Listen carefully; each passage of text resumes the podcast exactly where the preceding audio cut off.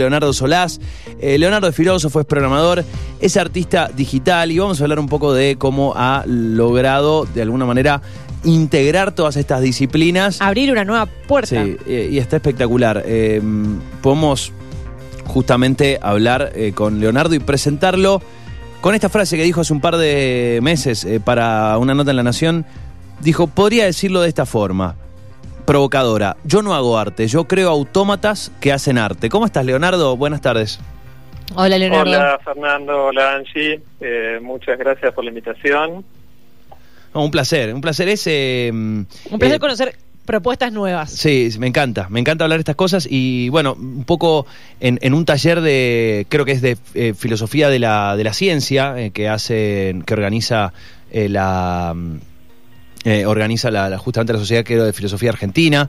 Eh, encontré una, un- un- una invitación que ibas a estar vos eh, y, un par de personas más dando una charla en, uno de los episodios del taller y dije, es impresionante lo que hace Leonardo. Y bueno, ahí fue cuando te escribí. Eh, ¿Cómo puedes, de, cuando vos decís artista digital a una persona que está lejos de, de esas disciplinas, ¿tenés que explicarlo mucho? ¿Tenés que dar muchas explicaciones o, lo o se entiende fácil? Bueno, me parece que a esta altura del partido ya mm, muchísima gente ha tenido algún tipo de contacto con arte que está hecho con lo que se llama nuevas tecnologías, aunque algunas ya no son tan nuevas, digamos, pero se sigue llamando así, o de nuevos medios.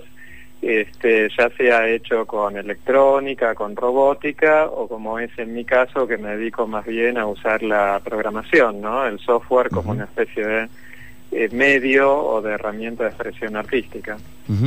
¿Cómo, ¿Cómo empieza esto? Eh, como, como ¿Cómo es el programador, claro, como programador vos dijiste, che, ah, mira, mira, mira qué lindo que salió este código. Mira qué lindo que salió este resultado. Eh, ¿fue, ¿Fue por accidente o fue una búsqueda?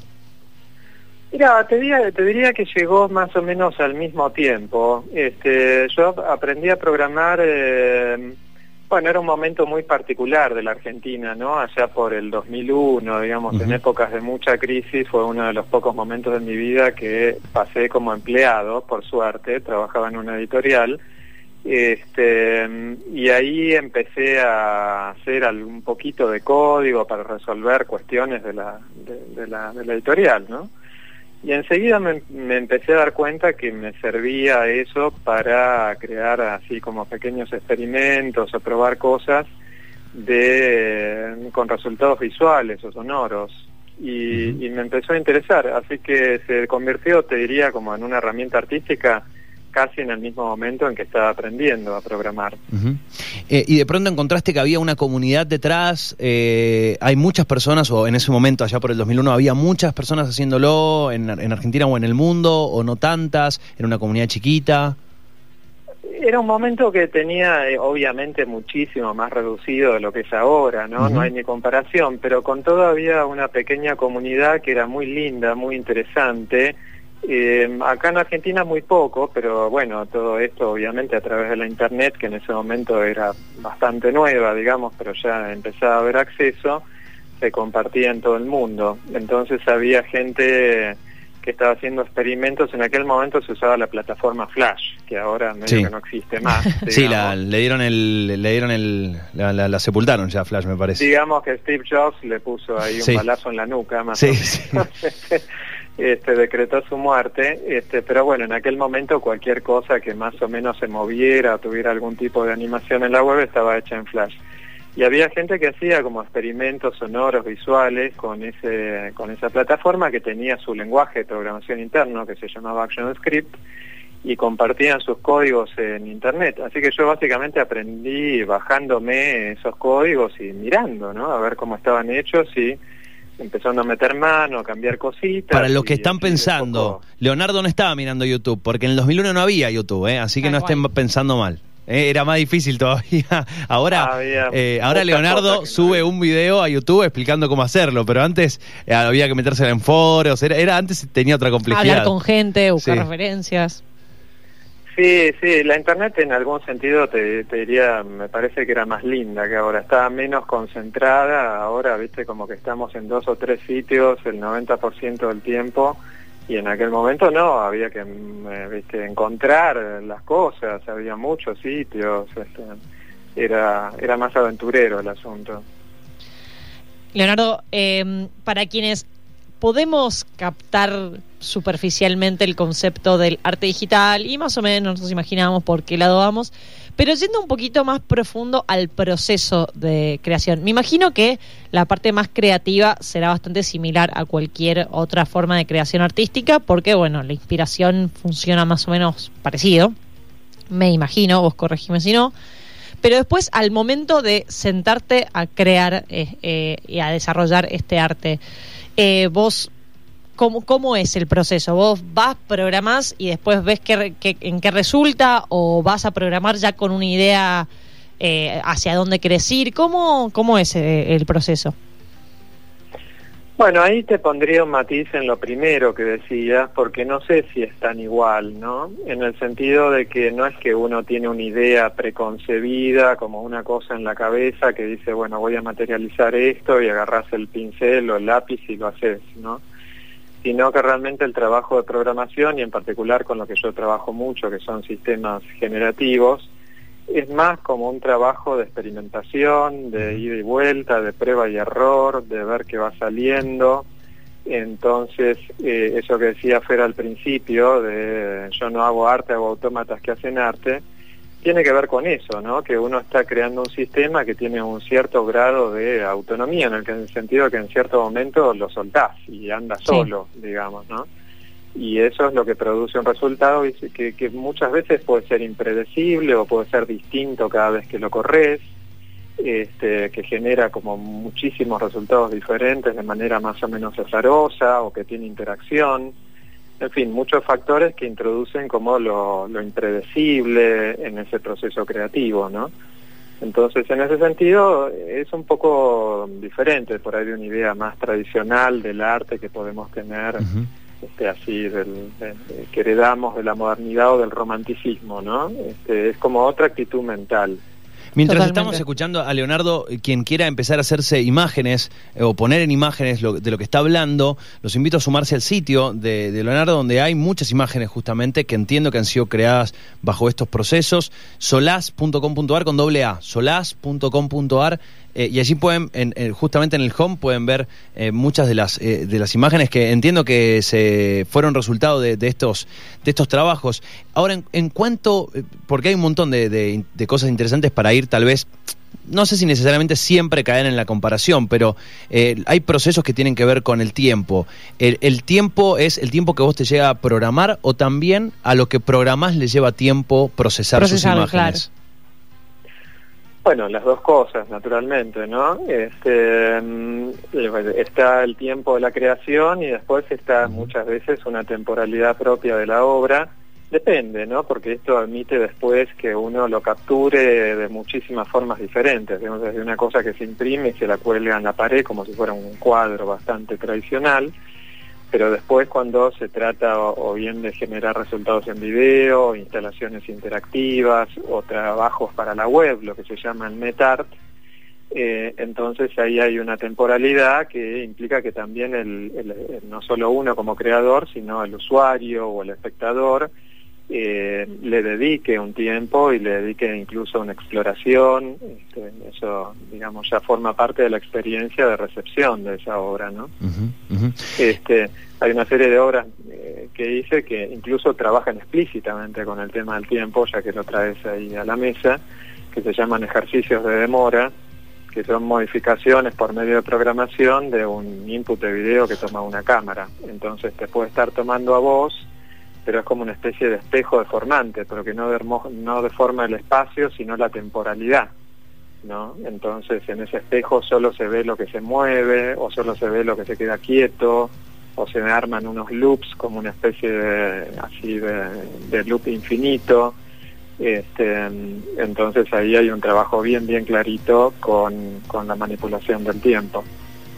No, es, eh, hay, es, como, es un mundo nuevo, es un mundo nuevo para, para un montón de, digo, de, personas. Por ejemplo, eh, yo estaba al tanto de, este- de- de estos movimientos y de este tipo de, creación, pero cuanto más te metes, más te quedas enganchado eh, explorando, porque además entiendo así como procesos artísticos más, eh, vamos a decir, tradicionales, eh, tienen obviamente su, su, su, creación, digo, infinita en cuanto a, bueno, allá vos con el pincel, pero en este caso también, incluso con lenguajes nuevos que se van creando que antes no existían, eh, poder combinar diferentes tecnologías y me imagino hoy con todo lo que supone la, las herramientas que aportan me imagino tecnologías como, no sé, el otro día hablamos mucho de, la, de los cascos de realidad virtual. Yo me imagino que se pueden ir combinando muchas tecnologías para eh, experimentar con el arte de diferentes maneras o que, el arte, eh, que estas creaciones sean otro tipo de experiencia artística. Y sí, claro, imagínate que vivimos en un mundo que está siendo cambiado, puesto de cabeza por la por el por el progreso tecnológico, ¿no? Como que todos los días nos encontramos con cosas nuevas, nuestras vidas cotidianas cambian, imagínate hace unos años si nos hubiéramos imaginado estar todo el día pegados al aparatito, ¿viste? al teléfono celular, que ya es como una extensión de nuestros cuerpos prácticamente que cambia totalmente nuestra relación con el mundo, de lo que podemos hacer eh, entonces es bastante lógico que también el arte se ocupe de, esa cosa tan importante que está sucediendo y que incluso la tome como herramienta, como material. ¿no? Digamos que el arte es una manera de, en todo caso, pensar acerca de todo esto que nos está pasando. O es el lugar desde el que a mí me interesa aproximarme al trabajo con tecnologías en el arte, ¿no? como una forma de reflexión o una, una, una aproximación crítica, digamos, a todo este tren de la evolución tecnológica que en otro sentido medio como que nos está pasando por encima, ¿no? Y ahora, gran parte, digamos, de, las obras, gran parte de cualquier expresión artística es eh, la experiencia al momento de, entre comillas, eh, consumirla, de verla, de, apreciarla, de vivirla. Eh, cuando vos presentás tus obras, ¿qué tipo, vamos a decirle, de instructivo eh, sería el que, el que le dirías a una persona para que realmente pueda apreciar 100% y, y experimentar 100% tus obras?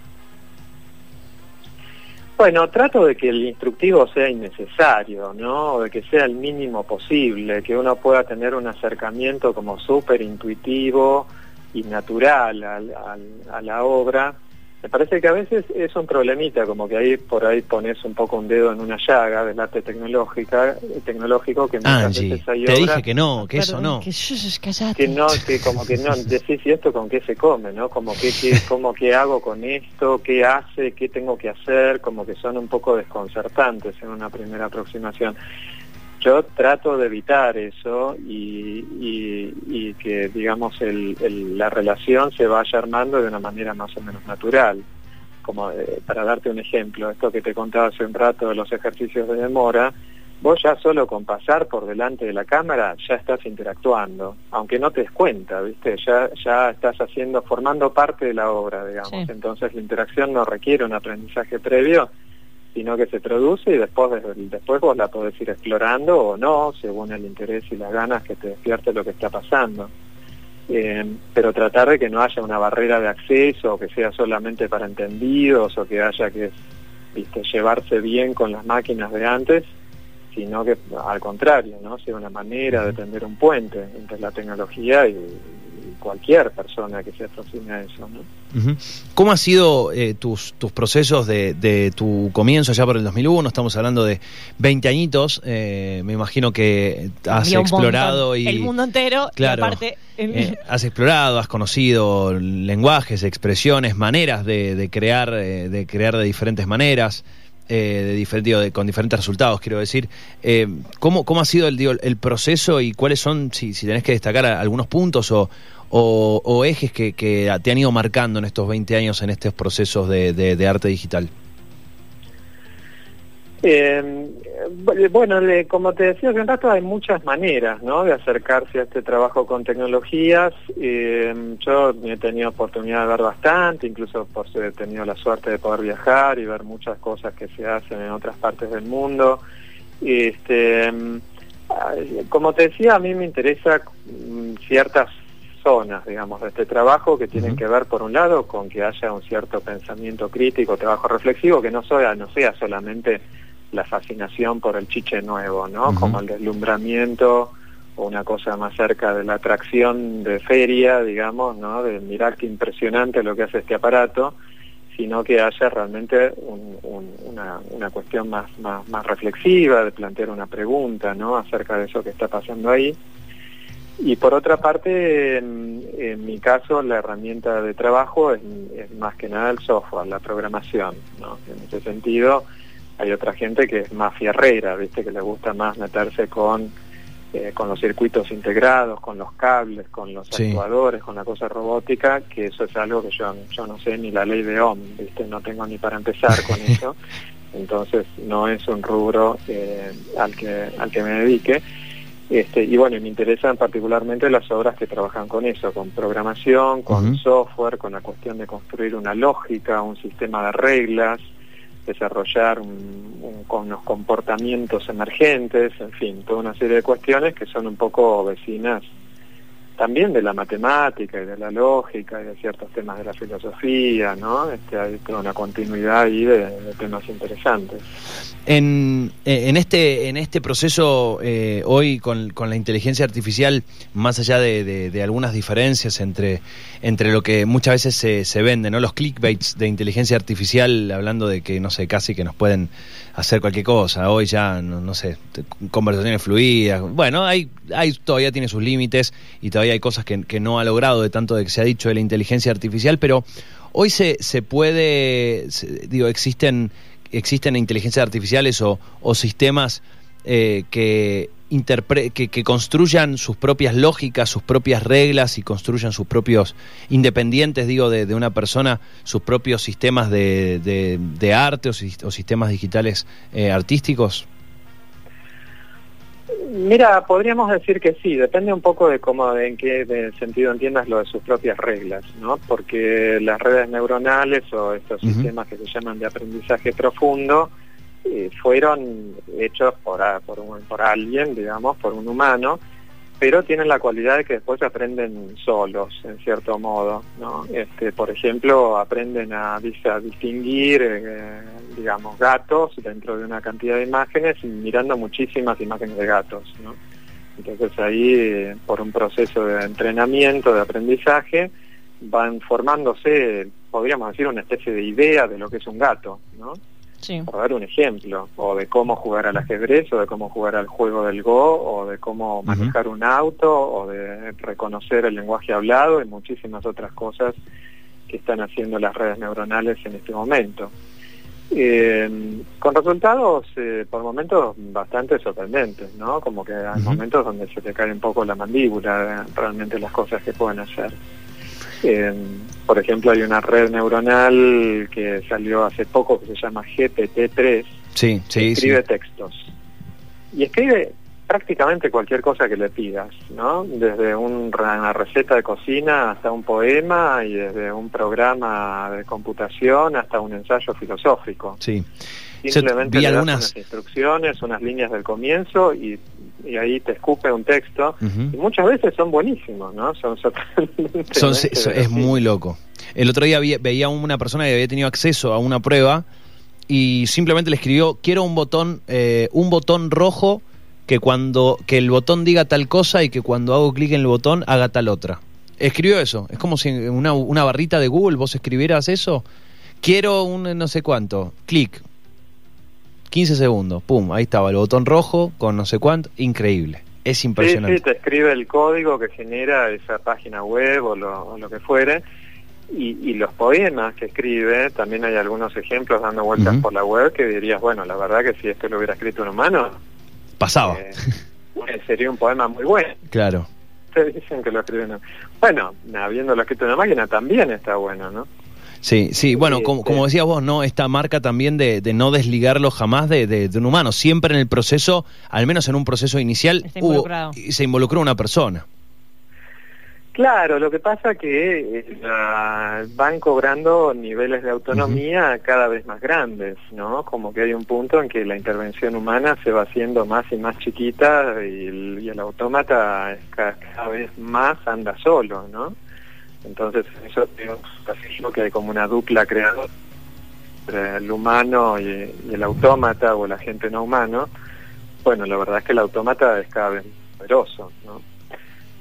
Pero esta, digamos, esta, esta, este desprendimiento, esta capacidad eh, de ser independiente, eh, es, en, es en base a que el humano se hace más efectivo cada vez y entonces genera de repente códigos más efectivos y que logran este nivel de, separación y de autonomía o eh, viene por ese lado?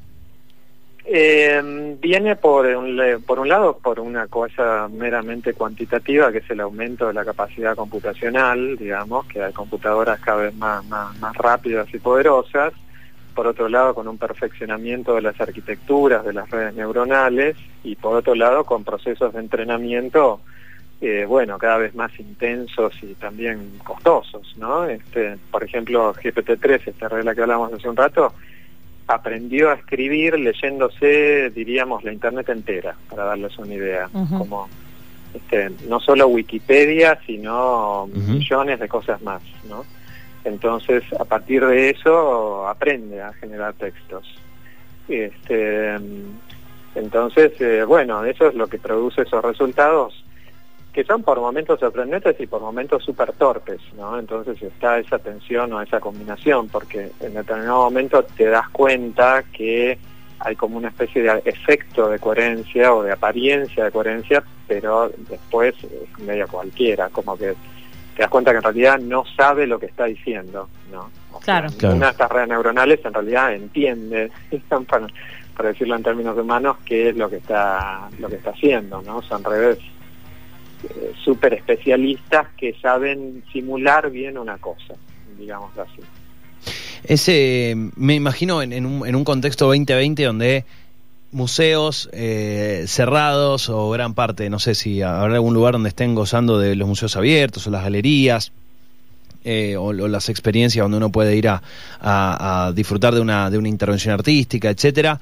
Eh, bueno, el arte digital entiendo que no quiero decir que se lleva bien con la pandemia, porque nadie se está llevando muy bien con la pandemia, que digamos, pero se lleva bien con tal vez una experiencia más en casa, ¿no? O sea, no, no, no encuentra... Es más nativo. Eh, claro, de pronto, si ustedes venían organizando algo, bueno, tal vez tienen que cambiar algunas cosas, pero tal vez hay una parte de la experiencia que se puede seguir disfrutando de una manera bastante más parecida diferente a tener que ver, no sé, tal vez una obra más tradicional, en lugar de verla en persona, tener que verla a través de una pantalla. Bueno, te diría que depende, ¿no? Hay obras de arte digital o nuevos medios que son entornos inmersivos, ponele, claro. que no estás ahí en persona, bueno, la verdad es que te la perdés, ¿no? Es muy difícil representarlo de otra manera, al contrario, es muy difícil de capturar de otra manera. Ahora mm, hay otras cosas, por ejemplo, como te decía, yo hago obras que son para Internet, y eso sí, obviamente eh, no se ve afectado en lo más mínimo, te diría. se ve igual ahora claro. que lo que se podía ver sin pandemia. Eh, bueno, ese, ¿y ha sido, la, la, pandemia te ha sentado bien para la creación o, no? ¿O te ha trabado un poco? Eh, mira, el contexto, la, verdad es que a mí no me, no me ha perjudicado, te diría que mi vida no cambió demasiado, porque la verdad es que vivo un poco acobachado, yo tengo que, que decirlo, este, acá con mi compu, este, así que he tenido un año bastante intenso, no solo desde el punto de vista de la producción artística, sino más todavía desde el punto de vista de la de la reflexión filosófica y el estudio y el dictado de clases y seminarios, que es otro aspecto muy importante de, mi, de mi vida, ¿no? Eh, Leonardo, además de, bueno del sitio que yo compartí recién, solas.com.ar, ¿hay algún otro lugar que te gustaría compartir de pronto donde podamos ver más de, tus trabajos o donde podamos seguirte más en, el, en la publicación? Eh, bueno, sí, te diría, porque mi sitio, como suele suceder, incluso los que nos dedicamos a estas cosas, está tremendamente desactualizado. Hace como dos años que ni lo toco. Este, es un mal muy común. Este, así que lo que está un poco más actualizado es mi Instagram, que es como mi nombre, Leonardo Solás, con un guion bajo entre, entre medio. Leonardo guion bajo Solás, S-O-L-A-A-S. Muy bien, allí podemos ir viendo más eh, el, el- el minuto a minuto, digamos. Y entender un poco más más al día, efectivamente. del arte digital. Muy bien, bueno, es eh, un placer, eh, Leonardo. Realmente es, eh, es muy interesante para seguir charlando, pero para seguir experimentándolo también. Eh, pueden hacer sus, sus propias apreciaciones e ir encontrando también tal vez un- un- una pasión que no sabían que tenían y pueden encontrar eh, hoy, eh, a diferencia de como lo tuvo Leonardo en el 2001, hoy con, con YouTube y con un montón de, no sé, en Reddit me parece, digo, habrá tantos lugares donde se puede aprender, ¿no? Oh, También. Ahora hay un montón, así es. un placer, eh, muchísimas gracias por, este rato. Gracias por la charla. Muchas gracias, Leonardo. Chao, Un chao. abrazo. Hasta luego. Allí la, la palabra de, de Leonardo, Leonardo Solás, entonces eh, filósofo, programador, artista digital, eh, ha combinado estas disciplinas